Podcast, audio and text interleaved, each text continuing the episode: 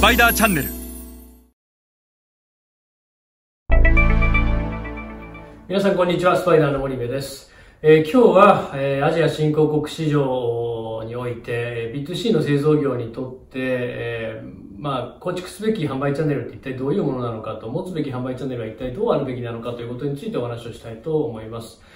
えー日本の、まあ、消費財メーカー、ここでいう消費財メーカーというのは食品や飲料菓子、日用品等、特に FMCG の業界の企業、製造業のことを指してますが、こういった企業がアジア新興国でなかなか高いマーケットシェア、日本のような高いマーケットシェアをえー上げられていない、その大きな要因の一つ、まあ、最も大きな要因の一つに、この販売チャンネルというものが存在します。で、日本企業はこの販売チャンネルが弱いばっかりにいい製品を持っているのになかなかアジア新興国で、えー中間層に対して商品が広く浸透していかない。で、えーまあ、あの、訪日インバウンドみたいなところだけに商品が限られてしまって、一部の富裕層だけがやっぱ好む商品になってしまって、メインストリーム、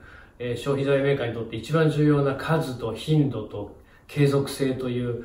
ものを得られる中間層の攻略ができていない。この要因の一つに、えー販売チャンネルがあるということで、今日はそれを一緒に学んでいきましょう。で、えっと、まずこの図で説明をしているのが、えっと、青い方はですね、これグローバルの先進的なあ消費財メーカーです。グローバル先進企業というふうに私呼んでますが、そのメーカーの販売チャンネルのストラクチャー。一方で赤い方が日本の消費財メーカーの販売ストラクチャー。えー ASEAN の某国の販売のストラクチャーの実際のものなんですが、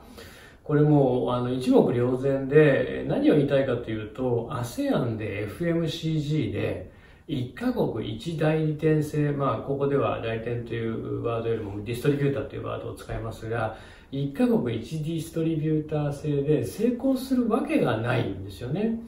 でなぜならば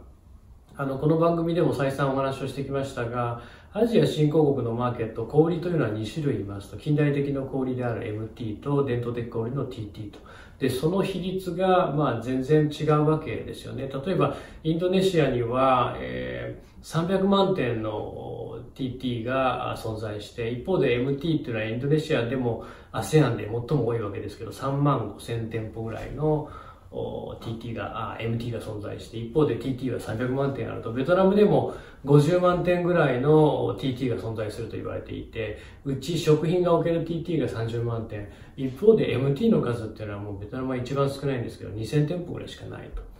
で、こういう市場において、えー中間層を取るということは、いかに TT を取らなきゃいけないかと。なので、日本企業がこう変えなきゃいけないところっていうのは、もちろんチャンネルは一つの一番大きな要素なんですけど、製品そのものが、えー TT に置けないような製品をいくら作っても、こういった国ではなかなか中間層を獲得することはできないので、結果として、えーターゲットが上振れして、大した物量が出ないということになるので、まあ、商品を変えていくということは必要なんですけど、今回はまあチャンネルにフォーカスをした回なので、チャンネルのお話をしますが、基本的には、その適切な商品だと中間層や TT における適切な商品があるという前提があった場合に、やっぱりディストリビューター、1ディストリビューターで MT も TT も全部いけるってなかなかそんなのはなくて、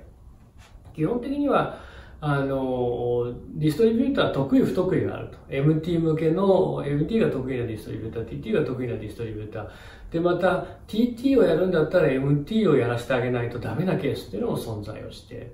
で、MT も何十種類の氷があるわけですよね。近代氷、いろんな氷があると。えーロッテマートもあれば、えービッグシーもある、えーなんとかもあるっていろんなあの小売りがあるとその中で自分たちはセブンイレブンとマーキュリードラッグとRustan's と Robinsons は強いけど、えー Puregold は弱いんだと。でも会社としては Puregold やっぱりやらないとそれはなかなかよろしくないということであればやっぱ Puregold は Puregold で別のディストリビューターにしないといけないので MT を攻略するっていうだけでも本当に一社のディストリビューターでいいんですかっていうのはもう倍氷で決めていかないといけない。このディストリビューターは一体どの小売りに入れる能力があるのかっていうことは契約前から理解をしなきゃいけない。そして自分たちが入れるべき MT っていうのはどの MT なのか、そしてその MT に到達できているディストリビューターはどのディストリビューターなのか、それが1社で足りないんであれば2社3社と増やしていかないといけないし、こと何十万点何百万点存在する TT に関しては、エリアを分けて、えー、ディストリビューターをマイクロマネジメントしていかないといけない。これ、青い方の図、欧米の先進的なグローバル企業ですけども、基本的には MT は直接やってるわけですよね。自分たちの現地法人が直販をする。そして TT に関しては、8社ぐらいのディストリビューターを使って、えエリアを分けて網羅的に TT を配下をすると、それによって高いマーケットシェアを維持していると。まあ、あの、よくよくチャネルストラクチャーの話をするときに私 PG モデルとネスレモデルっていう話をしますけども、ネスレリーバモデルっていうふうな話をしますけど、PG というのはまさにこのやり方で、もともと彼らも ASEAN で1カ国50ぐらいのリストリビューター使ってた時代っていうのはあるんですけど、今それが集約されて、大体どの ASEAN でも8社ぐらい、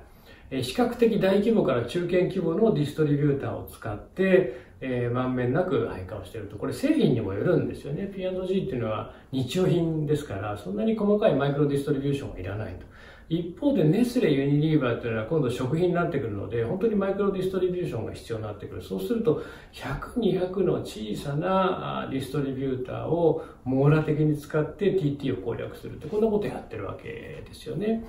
で、こんだけ、えっと、複雑なチャンネルストラクチャーを作らないと、ASEAN の市場、新興国の市場っていうのは、まあ、なかなか配下が進まない。で、まだ99.9%以上が、えー、TT の市場であるインドとか、もうほぼ 100%TT であるアフリカなんていうことを考えると、やっぱりこの ASEAN で TT の攻略、TT を含めたチャンネルストラクチャーの構築みたいなことをしっかりとスタディしないと、この先のメコン経済圏、インド、それからアフリカという市場でもまた出遅れて負けるということにもなるので、今まさにやっぱりこの ASEAN の中間層 TT に対するチャンネルストラクチャーを日本企業はしっかりやっていかないといけない。多くの日本企業がこの赤い図のように、